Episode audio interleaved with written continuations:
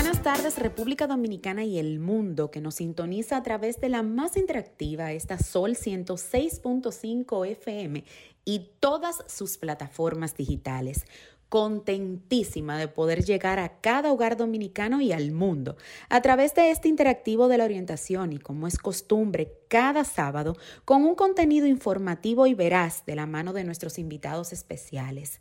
Pues les cuento que en esta ocasión me encuentro un poco sacrificada desde la ciudad de New York y aunque con un clima similar a la República Dominicana, pues estamos en verano, hoy se espera un día nublado con temperaturas aproximadas de 29 grados la máxima y la mínima de 19 grados.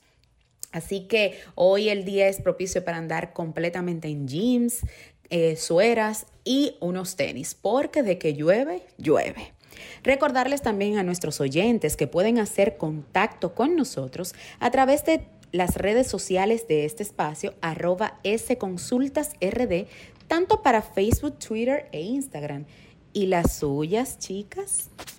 Bueno, a mí me pueden localizar en Instagram como Juliana Martínez C underscore, como le gusta decir a Marta, o rayita abajo. También pueden eh, localizar mi periódico digital, Teen News RD, en todas las plataformas digitales. Marta, ¿a usted dónde la ah, pueden bueno, localizar? Sí. En Instagram me pueden localizar en Figuereo M, Figuereom, en Twitter, eh, Figuereo Rayita Abajo Marta, y en TikTok, Marta Figuereo Miranda. Bueno, Melissa, el día de hoy, señores, también nos acompaña Melisa por primera vez. Bienvenida, Melisa, a nuestro equipo. Gracias, chicas. Para mí es un placer estar con todas ustedes en el día de hoy. Eh, de verdad que es un placer estar aquí. Eh, en mis redes sociales me pueden encontrar como Melío Valle, en Instagram y en Twitter también.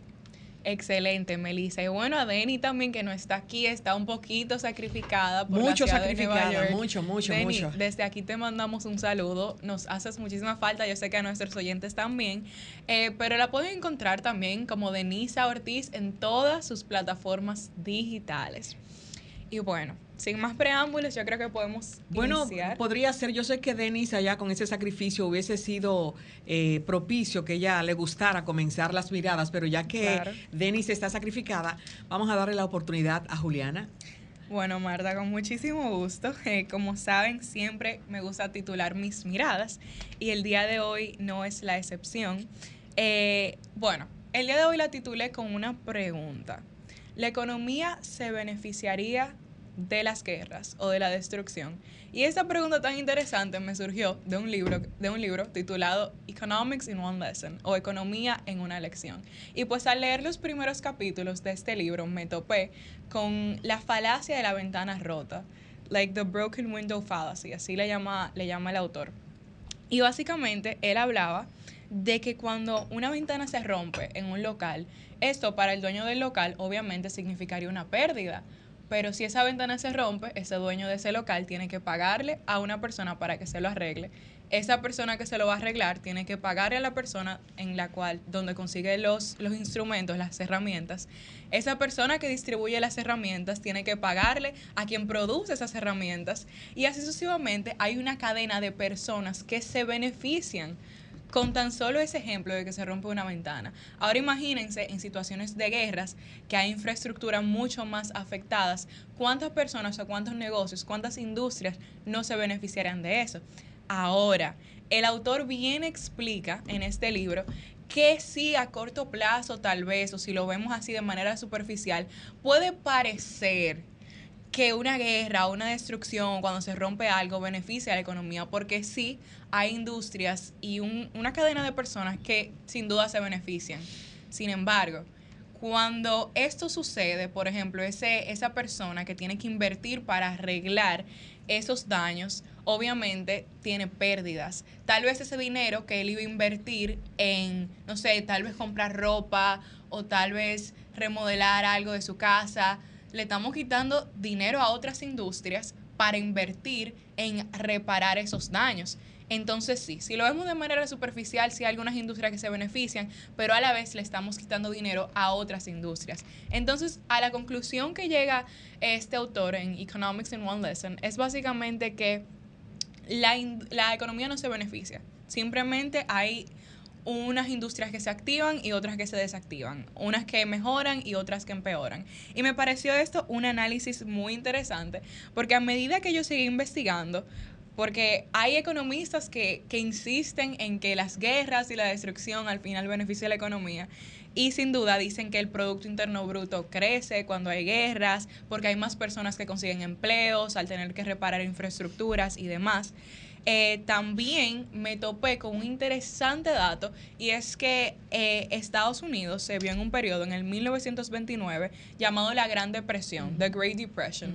Y uno de los factores que se dice que ayudó que Estados Unidos saliera de esta crisis económica fue que se vio involucrada en la Segunda Guerra Mundial y esto dinamizó la economía, activó la economía con, todo, con todas las industrias que literalmente se tuvieron que, que activar para pues reparar todos los daños de, esta guerra. Entonces, simplemente lo voy a dejar ahí para que ustedes también investiguen esos dos puntos de vista. ¿Será que la guerra y la destrucción beneficia a la economía o será que el autor de Economics in One Lesson tiene razón al decirnos, y esta fue su invitación final, que cuando algo beneficia a la economía a corto plazo no necesariamente es algo bueno. Así que debemos de analizar tanto los efectos a corto plazo como los efectos a largo plazo y los efectos en todas las industrias, o sea, economía en general y no solo en un área que se vea beneficiada.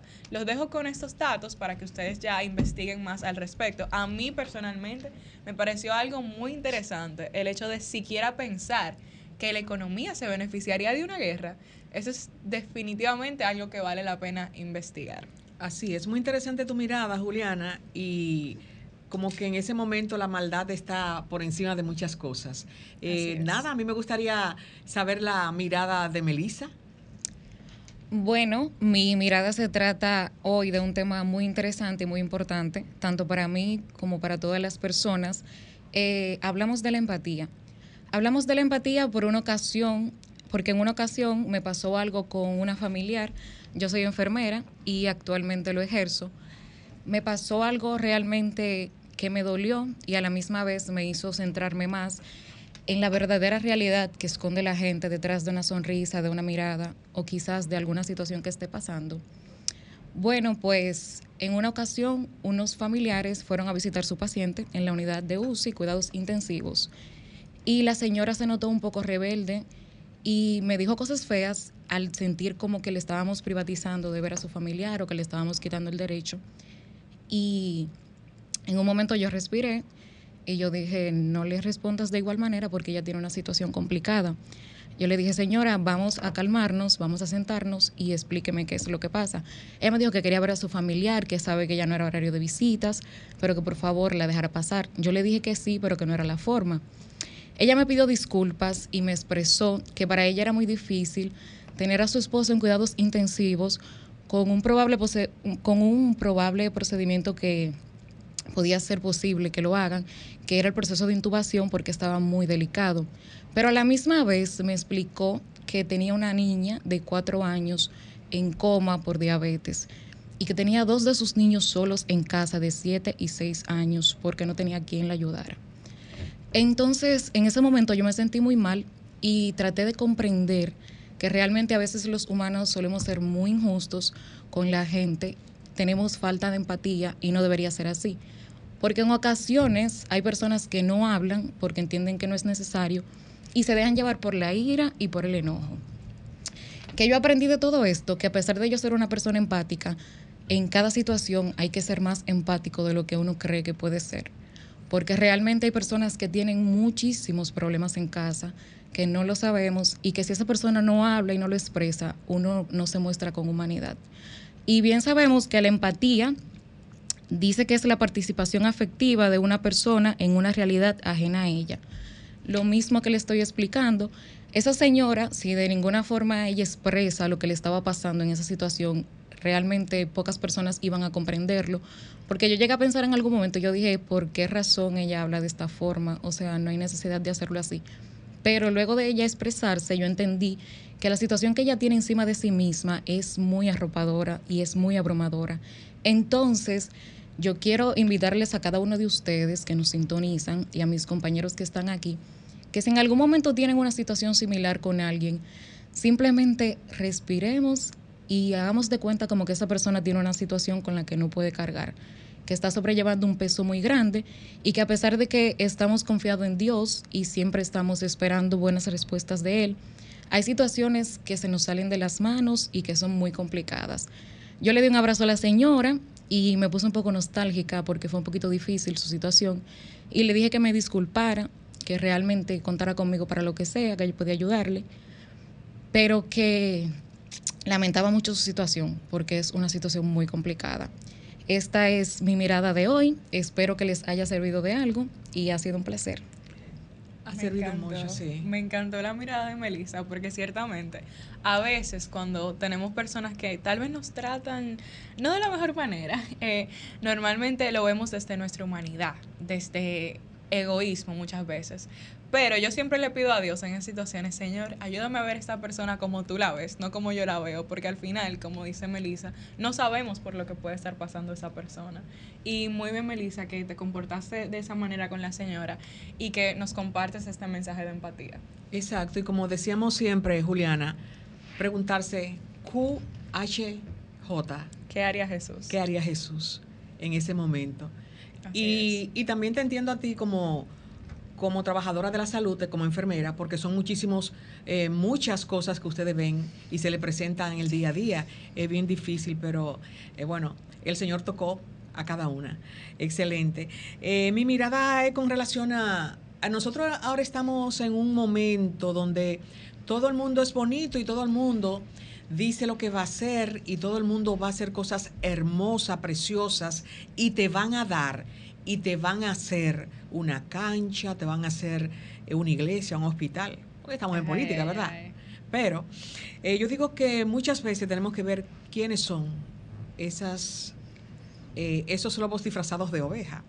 Porque ayer me, tocaba y me pasaba ahora, a, hoy que el individualismo, el afán de lucro a costa de lo que sea, el egoísmo y la envidia, hacen que que las personas se transformen y, hagan cosas feas, maldad, maldad.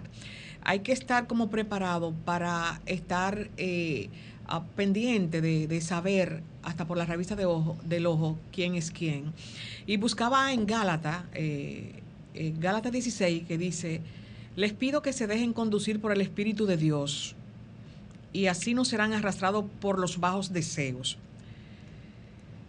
Y en Gálatas 19 dice que las acciones que proceden de los bajos instintos, los bajos deseos, son manifiestas, son como la indecencia, el libertinaje, la fornicación, la idolatría, superstición, enemistades, peleas, envidia, cólera, ambición, discordia, sectarismo, celo, borrachera, comilonas y cosas semejantes.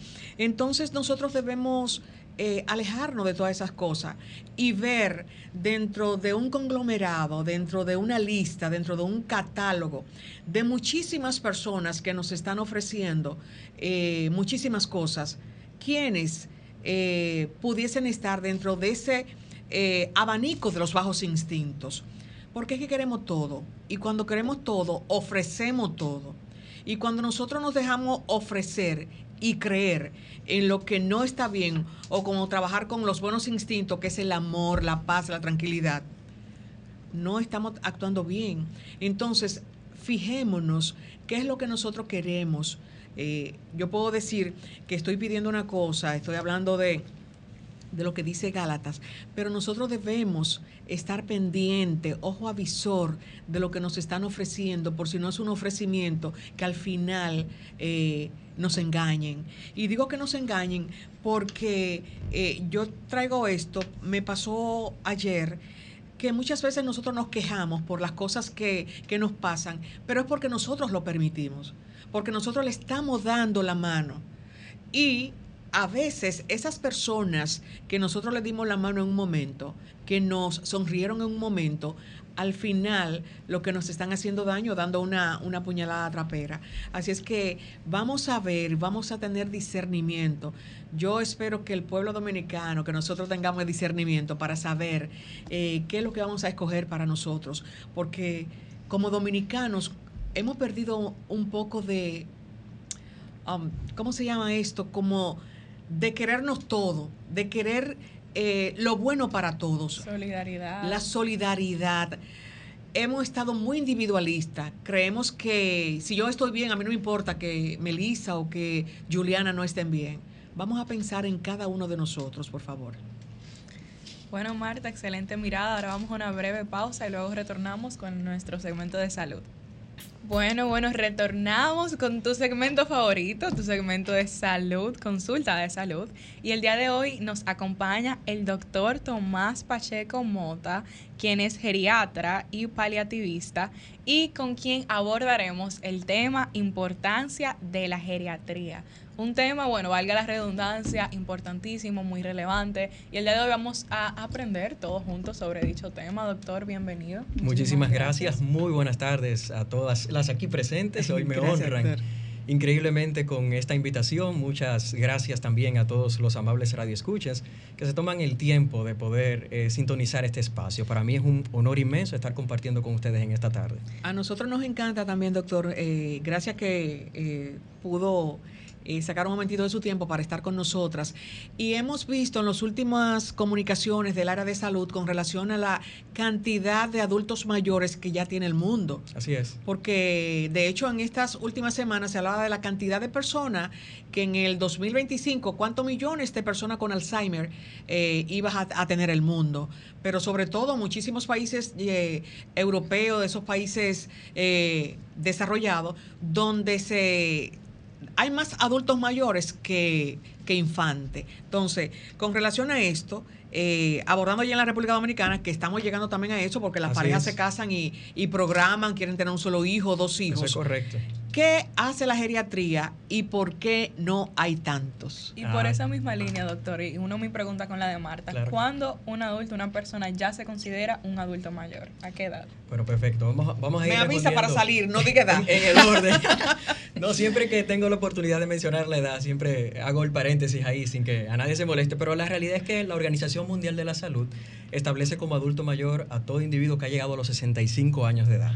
O sea que pueden estar tranquilos acá. Exacto, sí. Pero la realidad es que sí, serían 65 años. Y el tema del envejecimiento yo creo que debe de importarnos a todos. Y es como usted lo dice, el mundo envejece. Y cuando uno se pone a descifrar las intríngulis de por qué está sucediendo eso, podemos descifrar varios, varios factores. El primero de todo es la mejor accesibilidad a los servicios de salud. O sea, ya hoy en día las personas tienen la facilidad de ir a un médico, tienen la facilidad de hacerse estudios más profundos, tienen la posibilidad también de adquirir nuevos medicamentos que cada vez son más modernos y eso hace que se prolongue la vida. Anteriormente las personas fallecían, se complicaban por eh, diversas enfermedades, a veces muy sencillas y que bien pudiesen haberse tratado de una manera más simple. Y lo otro es que la tasa de natalidad está cayendo. Recuérdense que nuestras abuelitas, nuestros antepasados, daban a luz 10, 15 muchachos, pero ya hoy en día las parejas, como bien usted detallaba, pues se han organizado, ya las damas primero se quieren formar, ya han ido cambiando quizás esos objetivos y eso hace que los que estemos nacidos pues envejezcamos con el tiempo. En Europa se está dando todo un fenómeno y es que, bueno, pues la gran mayoría de la población es envejeciente, pero a la vez esto tiene un impacto en las políticas públicas que se destinan a los adultos mayores, porque mientras somos más jovencitos, pues bueno, todos estamos en forma, todos estamos en buena salud, pero a medida de que todos vamos envejeciendo, nos vamos eh, cada vez fijando más y determinando objetivos que puedan tener un impacto en la calidad de vida de los envejecientes. Y yo creo que nuestro país, aunque actualmente vamos bien con temas de natalidad, pero realmente lo que hemos visto en los últimos años es que está aconteciendo una inversión en la pirámide poblacional. Entonces, revisaba justamente esta mañana cómo pasamos décadas atrás de una media de hijos por familia de aproximadamente cuatro hijos a 2.3 en la actualidad. O sea que estamos, somos menos y lo que estamos, estamos envejeciendo. Así es. Ok, y bueno, doctor, ya Marta mencionó cuando introducía al principio el Alzheimer, pero me, interesaría saber desde su punto de vista, ¿cuáles son las enfermedades más comunes entre las personas envejecientes? Sería interesante para, abordar el tema del Alzheimer y de otras enfermedades que creo que son muy importantes poder recalcar en esta oportunidad, pues hablar un poquito acerca de la geriatría como especialidad. Exacto. Y las enfermedades que abarca. Así es. Bueno, pues la geriatría es la rama de la medicina que se ocupa de la prevención, el diagnóstico, el tratamiento y la rehabilitación de las enfermedades que afectan al adulto mayor.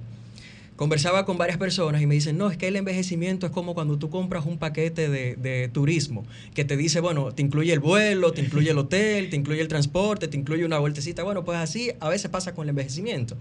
Nosotros luchamos por un envejecimiento saludable, pero la realidad es que no todo el mundo es afortunado de llegar sin ninguna enfermedad a esa edad. Entonces, eh, lo que sucede muchas veces es que tenemos adultos mayores que llegan a los 65 años con diversas enfermedades. Y aquí sí es importante mencionar lo que son los síndromes geriátricos, que son las enfermedades más prevalentes en este rango etario, como por ejemplo las demencias, dentro de ellas, digamos, la más relevante por el tema epidemiológico es la enfermedad de Alzheimer, pero también está la enfermedad de Parkinson, pero también está el síndrome confusional agudo o delirium, pero también está la inestabilidad y caídas. Y sabe que cuando un anciano se cae, pues muchas veces se fractura la cadera, se tiene alguna lesión importante y eso va cada vez más pues entorpeciendo su evolución y limitando su capacidad hay más como el insomnio, está también otras alteraciones afectivas como la depresión y la ansiedad, que llegan muchas veces también con el envejecimiento, el encamamiento, que nunca la podemos olvidar, eh, con el encamamiento llegan también las úlceras por presión, entonces tenemos como un sinnúmero de enfermedades que en gran o en menor cuantía van afectando la salud del envejeciente y lo interesante de todo esto es que la gran mayoría de ellas son prevenibles hasta, hasta un punto. Pero eh, esa prevención, doctor, ah, Melissa, ¿tú tienes alguna, ah, antes de yo, ah, esa prevención que usted habla, ¿no sería importante con una atención primaria desde antes, un ejemplo, desde el Estado? Desde el Estado, en el caso de nosotros como República eh, como Dominicanos, no como en, los países europeos, hay una prevención, hay una atención primaria donde se le va instruyendo antes de a, la persona. Eso es muy importante, porque realmente, bueno, yo creo que todos los médicos en el país coincidimos con el tema de la atención primaria. Y esto del, del, primer nivel de atención es lo esencial. Y otros modelos de salud que han sido exitosos a lo largo de los años, lo que nos han demostrado es la importancia de la atención primaria. Fíjense ustedes que la, digamos, por mencionar las enfermedades cardiovasculares, eh, pues la formación de las placas de ateroma, que son las que a fin de cuentas terminan quizás eh, manifestándose como un infarto o miocardio, empiezan aproximadamente por una, por una media de 13 a 15 años. O sea que ya nosotros pasamos ese tiempo y probablemente esas placas de ateroma ya hace, hace rato que están formadas en nuestra circulación. Entonces es importante saber que el factor preventivo tiene que ser prioritario y fundamental en todos los niveles, en todas las etapas de la vida, porque ya como geriatras muchas veces lo que trabajamos son las secuelas de situaciones de salud que en un principio pudieron haber sido prevenibles. Doctor, yo quiero que esta parte es demasiado importante, señores, la prevención. Y yo quiero desglosar un poquito más esto. Eh, ¿Qué cosas podemos hacer desde temprana edad, verdad? Porque aquí todas somos jóvenes. para habla más alto, por favor. Todas somos jóvenes, todas, todas. Para prevenir, pues ya eh, en un futuro contraer las enfermedades que son más comunes tal vez. ¿Sabe qué pasa con las enfermedades, por ejemplo, neurodegenerativas, como el Alzheimer, el Parkinson, que son desde el punto de vista genético multifactorial? O sea, hay un factor predisponente, casi siempre genético, lógicamente, y el factor precipitante que tiene que ver mucho con, con el estado, con la calidad de vida, con los hábitos nutricionales. Pero la realidad es que la actividad física sigue siendo, aún en geriatría, parte del pilar del proceso de tratamiento y rehabilitación de muchísimas enfermedades. Lo que sí es que ya hoy en día contamos con ciertos recursos que nos permiten adaptar la actividad física y los hábitos nutricionales para nuestros pacientes dependiendo de las enfermedades. Pero actividad física, una dieta rica y saludable y buenos hábitos, no solamente quizás en la salud física, sino también mental, pues tienen sus, buenos resultados a largo plazo. Y le voy a, le voy a explicar algo. En los primeros años que se, que se empezó por hablar de enfermedades neurodegenerativas y sobre todo el Alzheimer, se analizaron unas monjitas en un convento y se vieron cómo era su evolución cognoscitiva. Y se dieron cuenta que aquellas que tenían mayor grado académico, pues tenían menos incidencia de desarrollar una enfermedad neurodegenerativa del tipo Alzheimer, por ejemplo, aunque hay otros tipos de demencia que también quizá más adelante podemos tocar. Eh, y aparentemente el tema del entrenamiento cognitivo y la rehabilitación cognitiva pues tiene un impacto en nuestro futuro, en nuestro pronóstico. Entonces, que si yo soy muy sedentario, que si yo lo que hago es todo día estar conectado al celular, que si yo no pongo mi mente a trabajar, pues definitivamente quizás la evolución va a ser distinta. Aunque claro, hay factores ahí este, genéticos que es importante resaltarlo. Pero imagínense ustedes, dentro de este proceso de rehabilitación, por ejemplo, cuando tenemos pacientes con un deterioro neurocognitivo leve, que todavía no han llegado a demencia, pero sí tienen alteraciones de olvido y otras cosas más, pues nosotros empezamos con el tema de la terapia cognitiva conductual, con el entrenamiento y la rehabilitación cognitiva, y estos pacientes realmente tú la mejoría. Tan sencillo como jugar al dominó, tan sencillo como jugar el parchís, tan sencillo como tejer, pues son algunas herramientas que nosotros podemos utilizar y que realmente tienen, tienen buenas evidencias. Pero, pero evidentemente, independiente de, de esas terapias, el paciente sigue progresando, pero al paso con, la, con esa enfermedad. Así es. Eh, la realidad de las enfermedades neurodegenerativas es que son indetenibles. Podemos, tanto con el entrenamiento cognitivo, como también así con los tratamientos, pues enlentecer el avance de la enfermedad, más no sanarla. Eh, realmente se han hecho estudios, hoy en día hay más de 50 estudios activos para el tema de la solución a este asunto de la demencia, que, que hay que prestarle muchísima atención y por ahora sí hay ciertos, eh, quizás medicamentos que son un poquito más prometedores, pero todavía, todavía no han, no han demostrado efectividad cuando ya hay una demencia establecida para sanarla. Bueno, eh, recordamos que estamos conversando con el doctor Tomás Pacheco Mota, con quien hablamos de geriatría, él es geriatra, eh, geriatra paliativo.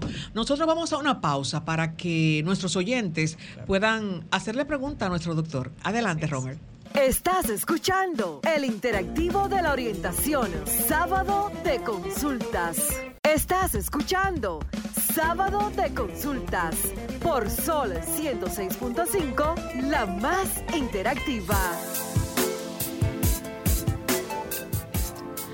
Y retornamos nueva vez con el doctor Tomás Pacheco Mota, el geriatra paliativista.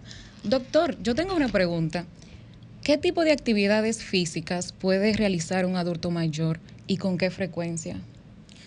Fíjate que esto es una pregunta que, nos hacen con mucha frecuencia y por eso siempre es importante la evaluación geriátrica integral para determinar cuál es el estado físico y funcional del individuo y a partir de allí pues poner un régimen de ejercicios que sea lo más adecuado.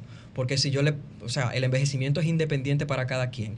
Existe una edad biológica, que son los años que todos tenemos, pero existe una edad cronológica también, que pues, eso, bueno, yo nací tal día y, y ya. Pero la edad biológica es como mi cuerpo se ha manifestado a través de los años, porque el envejecimiento son los cambios morfofuncionales que responden al tiempo. Entonces, dos personas de 65 años, créanme que no son iguales. Entonces, ese paso del tiempo en esos sistemas, en esos organismos, tienen manifestaciones distintas. Entonces, siempre es importante primero la evaluación geriátrica integral para establecer cuál es el estado funcional de ese individuo y a partir de allí poder adaptar un plan bien interesante. Le voy a compartir a los amables radioescuchas una aplicación que si tienen donde apuntarla puede ser un éxito. Eh, se llama BB Frail y es interesante porque ponemos las características del paciente de acuerdo a su estado funcional y su edad y ella misma te da, digamos, como ese esquema de ejercicio que puede hacer el individuo. Uno de los que más me gusta... Doctor, disculpe que le interrumpa, pero tenemos un contacto. Pero claro que sí. Buenas tardes. ¿Quién nos habla y desde dónde? Buenas tardes. Mi nombre es Melania Paniagua. Buenas, tardes, Melania. ¿Cuál es su inquietud? Por aquí. Sí. Este, bueno, yo soy una dama de 7'3". Ay, ay, ay. Lo, lo, dijo ahí separado. ¿eh? Pero eh, eh, su edad cronológica no igual que la biológica. Me, ah, me parece que ella es activa. Sí, sí. Pero muy, muy activa. Entonces, yo soy una persona, gracias le doy a Jehová Dios. Este, eh, bueno, tengo una esterotomía hace muchos años, una esterotomía total, eh, la vesícula hace un año y pico, pero lo demás, eh, azúcar bien, eh, el colesterol todo está bajo control, eh, todo bien, que no estoy tomando, no soy diabética, gracias a Dios. Este, estoy controlada con el, déjame ver, con la presión, sí me tomo mi, eh, eso sí, hipertensa, pero estoy, estoy está controlada. sí, exactamente. Muy bien. Entonces me levanto a las 5, yo, yo soy una persona que trabaja en casa de familia y estoy este, Hay que aplaudirla a usted, hay que darle un premio, realmente. y no sé si es genético, doctor. Tiene que ver con la genética, eso es, así. Ah, ok. Eh, pero usted me dice si necesito una... Eh, eh, ah, me lo globina en 14. Ah, pero bien. Usted. Pero bien. Entonces usted es una paciente relativamente, bueno, sana, solamente con el tema de la hipertensión. Y allí lo que sería más que nada una consulta dirigida al tema preventivo. Y por ejemplo, yo siempre le, digo, bueno, ¿y, de qué usted sufre? No, yo no sufro de nada, solamente la presión. ¿Y qué usted se siente? No, yo no me siento nada, me siento muy bien. Pues, ¿qué hacemos entonces? A partir de ese punto, por ejemplo, le voy a hacer una pregunta al aire. ¿Cuándo fue su última densitometría ósea? ¿Cuándo usted se revisó el tema de la osteoporosis por última vez? Bueno, doctor, ya está ah, oyente está fuera de línea, pero tenemos otra por aquí con Bueno, pues eh, para responderle, porque debe estar escuchando, ¿no? pues el tema de la densitometría ósea para el tema de la osteoporosis y, las vacunas son importantísimas. Y no pensar solamente en la vacuna del COVID, sino pensar en vacunas como la influenza, la tosferina, el neumococo, que son para prevenir infecciones pulmonares y otras cantidades de infecciones más que sería importante también tenerlas aplicadas. Excelente. Buenas tardes. ¿Quién nos habla y desde dónde? Buenas tardes, soy la Vargas desde Santo Domingo Oeste. Un placer. Adelante, Hola, con su pregunta al doctor. Eh, doctor, bueno, yo tengo 70 años, como más vegetales que, que carne. Eso es lo correcto, o sea, lo que me está diciendo es lo correcto, más vegetales que carne, eso es lo correcto. Camino 30 minutos, tengo 122 de peso. Ok eh, me cuido mucho, pero tengo muy pendiente la suplementación. Okay. Porque sé que no me está entrando las vitaminas en lo que como, ¿verdad? Todo. Sí. Y eh, actualmente fue a evaluarme para eh, mi columna y el médico me indicó que llevara una cortisona, dos nada más, para yo ponérmela, pero que no me duele tanto la espalda como para tomar analgésicos, pues yo no he ido. Eh, ¿Qué usted cree de esa cortisona al Lindepop? Y yo soy hipertensia, hipertensión pero controlada, leve. Gracias. Claro, bueno, eh, este habría que definitivamente evaluarla y saber bajo qué contexto, pues nuestro colega habrá, habrá indicado el tema del esteroide. Lo que sí le puedo decir que sí, el uso de esteroides pues se relaciona con, digamos, descontrol de las cifras tensionales, específicamente aumento de la presión, y también cuando utilizamos eh, e, esteroides, sobre todo las mujeres postmenopáusicas, pues tienen mayor riesgo de osteoporosis. Eso es importante tenerlo en cuenta. Eh, pues bueno, continuar con la actividad física, con ejercicios de, relativo impacto para ir fortaleciendo la microestructura ósea y también evitar con ese, con ese tratamiento, vamos a ver por qué tiempo se lo puso, pues que pueda sufrir algún tipo de desbalance en la composición mineral ósea.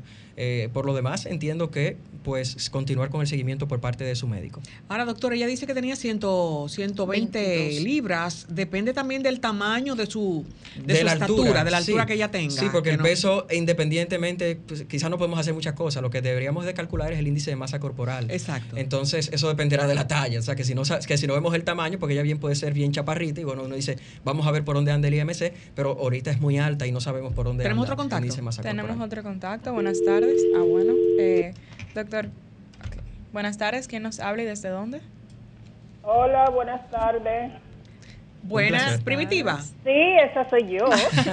Adelante, Primitiva. ¿cómo está? Bien, y escuchándolo eh, eh, mejor, mucho mejor, de verdad que sí. Ah, qué bueno. ¿Y cuál es la pregunta al doctor? Después de que usted lo salude, por supuesto. Sí, un saludo a usted en especial y gracias por dedicarnos su conocimiento o por compartirlo, mejor dicho, y al doctor también, eh, eh, que yo valoro mucho de que cuando los doctores vienen en este momento, a esta hora, pues eh, gracias, gracias de verdad, que el Señor le proteja siempre y le dé larga vida. Amén.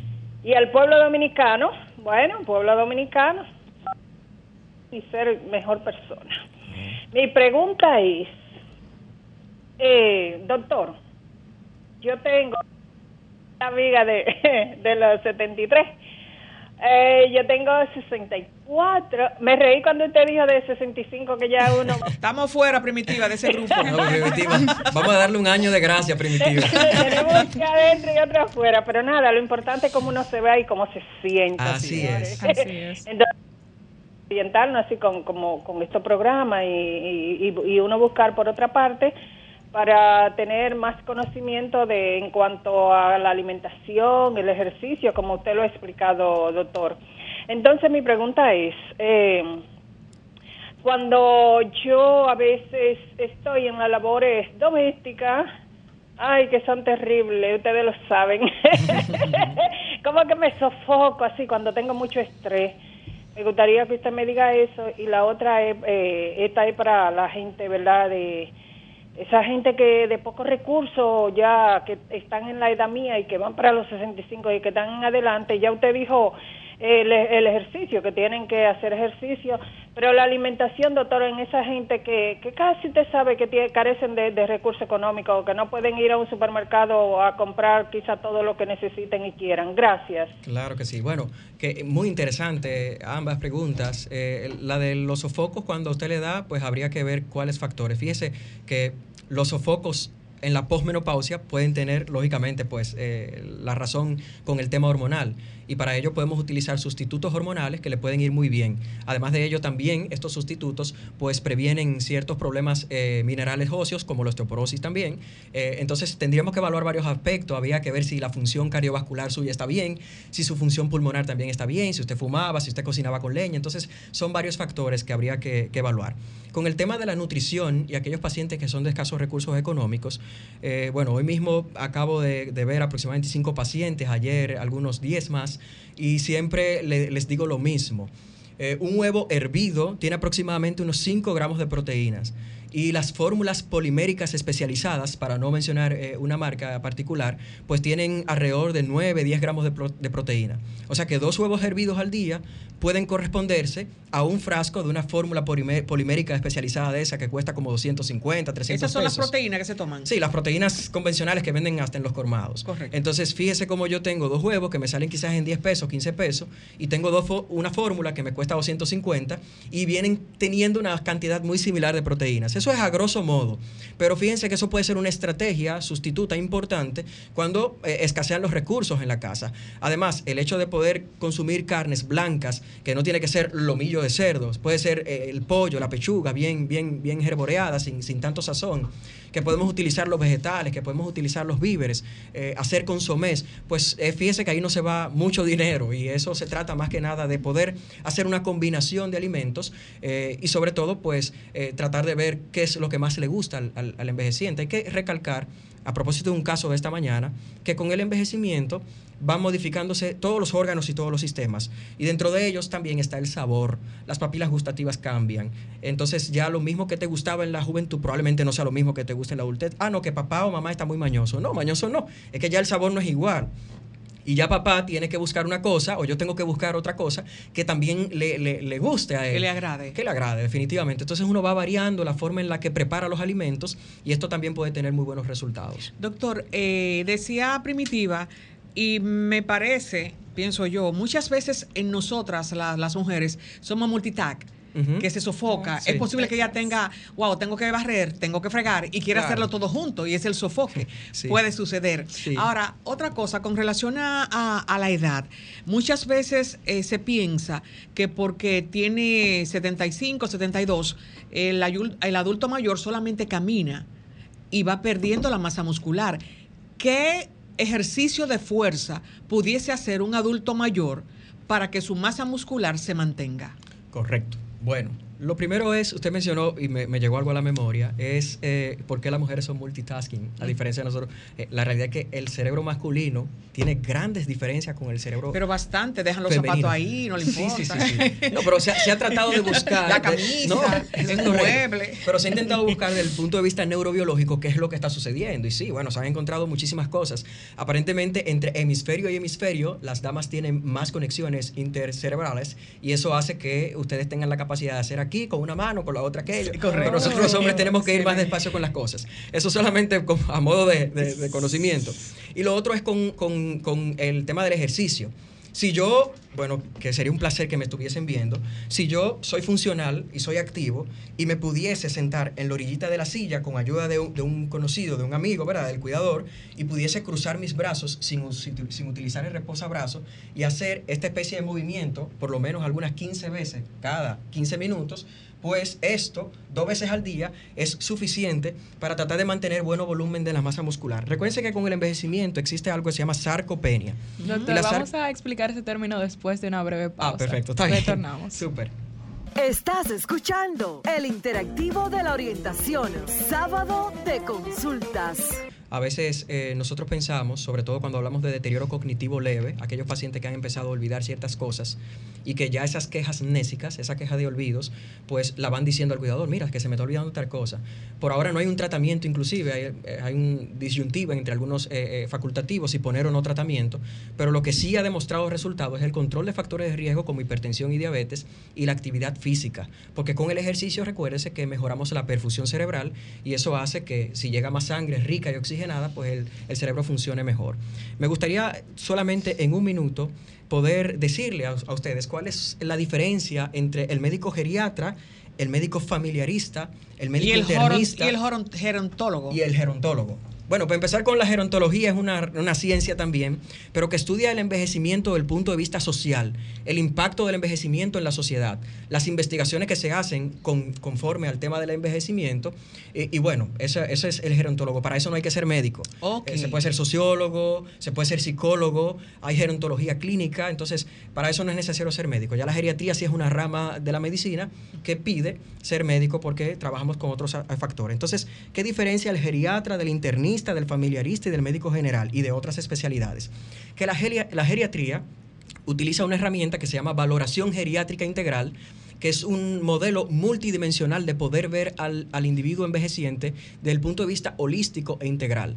Y está compuesta por cuatro esferas. La esfera clínica, que es todo lo que tiene que ver con hipertensión, con diabetes, con colesterol, con todo lo, lo común que haría un médico corriente pero la esfera funcional, o sea, qué tan activo, qué tan independiente, qué tan dependiente es ese paciente, la esfera mental, que tiene que ver todo lo que es deterioros cognitivos, alteraciones afectivas como depresión y ansiedad, y alteraciones del sueño, que podemos hablar del insomnio, sí, que sería, sería muy importante. Bien, amplio. Y por último, lo social. Y lo social, en lo social siempre me encanta hacer eh, el paréntesis y mencionar al cuidador. Porque si hay una especialidad que le presta atención al cuidador, definitivamente es la geriatría. Y aquí siempre menciono el síndrome del colapso del cuidador. Es cuando yo soy el único, la historia de siempre es que son cinco hermanos, pero siempre hay uno que se dedica más que los otros a atender a papá. Pero entonces los, otros, la casa. los otros nada más llaman y dicen, eh, todo bien, y, bien, gracias. Pero entonces ¿Cuánto nadie, se necesita? Exactamente, pero nadie está ahí pasando las malas noches. Entonces pasa que después de esa, esa persona, como un ser humano común y corriente, colapsa. Y recuerdo el caso de una paciente que estuve evaluando en emergencia. Yo soy egresado del Hospital Regional Universitario José María Cabral Ibáez en Santiago de los Caballeros, eh, con aval por la Pontificia Universidad Católica Madre y Maestra. Allá en emergencia me llega esta doñita con un proceso infeccioso pulmonar y después que le evalúo yo determino que se puede ir a su casa a cumplir un tratamiento ambulatorio. Y el hijo ve que yo le estoy preparando la receta y me llama aparte y me dice, doctor, yo voy a necesitar conversar con usted. Yo no, pero cuénteme.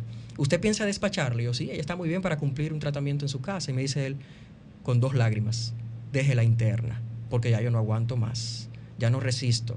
Somos dos hermanos, el otro nada más pregunta cómo ella está, yo tengo cuatro días que no duermo, mi mujer está guapa conmigo porque no estoy durmiendo en la casa y me van a botar el trabajo.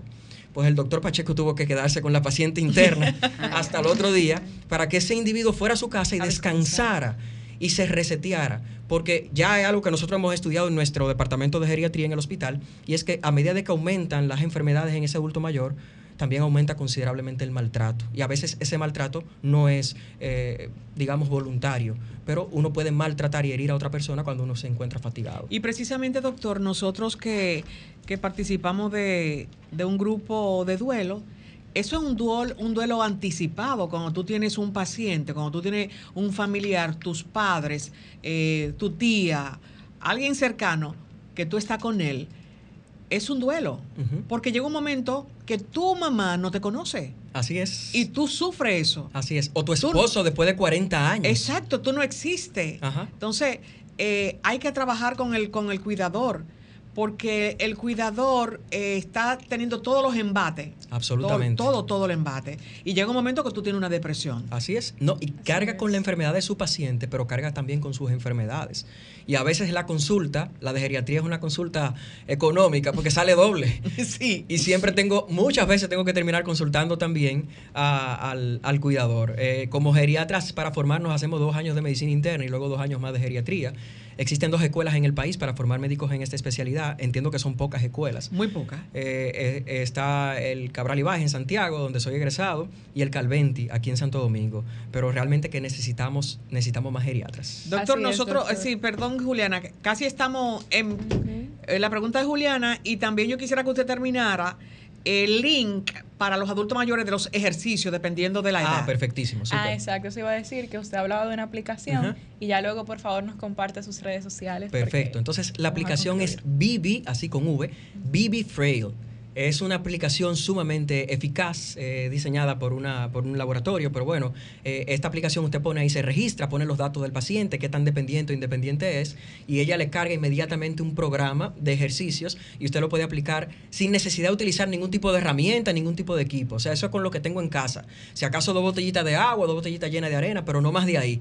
Y es, es muy útil para muchísimas eh, condiciones, sobre todo aquellos pacientes que muchas veces están encamados y pensamos que porque estar, en, estar pues no necesitan actividad física. La realidad es que sí se puede hacer algo. y también en ese sentido, yo quería preguntarle, doctor, si existe en la República Dominicana, eh, a nivel, bueno, en el distrito, en Santiago, que es la segunda ciudad, algún lugar donde los eh, cuidadores tengan para llevar que su paciente pueda caminar y que haga su vida prácticamente normal para que pase un día como si fuera un campamento, como hay para niños, donde se, le puedan dar todas las terapias cognitivas y pueda compartir con otros eh, eh, envejecientes. Sí, créame que es una necesidad. En geriatría tenemos algo que se llaman niveles asistenciales, que son los diferentes lugares en donde yo puedo atender a un adulto mayor. La, una unidad de agudos es donde yo atiendo al, al, envejeciente cuando está malo de una diarrea, cuando está malo de una neumonía y qué más. Pero también yo tengo una unidad para pacientes crónicos, que es, digamos, un hogar de vida asistida. Pero el domicilio también es un nivel asistencial, pero un hogar digamos, de larga estancia también, y realmente nuestro sistema de salud aún no le da respuesta a esas necesidades. Y es necesario, pues, entendemos, poder tener un espacio en donde se puedan insertar los envejecientes y tener ese tipo de rehabilitación. Y es importante. nos quedamos, Marta y Perón, con muchísimas llamadas y dudas, pero ya es hora de concluir la consulta, doctor. Ah, pero mira, Romel está haciendo mucha, mucha señas. Mis redes sociales, doctor.tomás Pacheco en Instagram, doctor.tomáspacheco en Instagram, allí hay cantidad de, eh, digamos, eh, videos, tips y nada, siempre estoy a, las órdenes, trabajamos en toda la región este y el nivel asistencial que más me gusta son las visitas domiciliarias. Entonces, por allí me pueden contactar y estoy a las órdenes. Muchísimas gracias, doctor, y a ustedes también gracias por mantenerse hasta el final de esta consulta. Nos vemos en una próxima entrega el próximo sábado. Bye, bye. Bye, bye. Bye, bye. Sol 106.5, la más interactiva una emisora RCC Miria.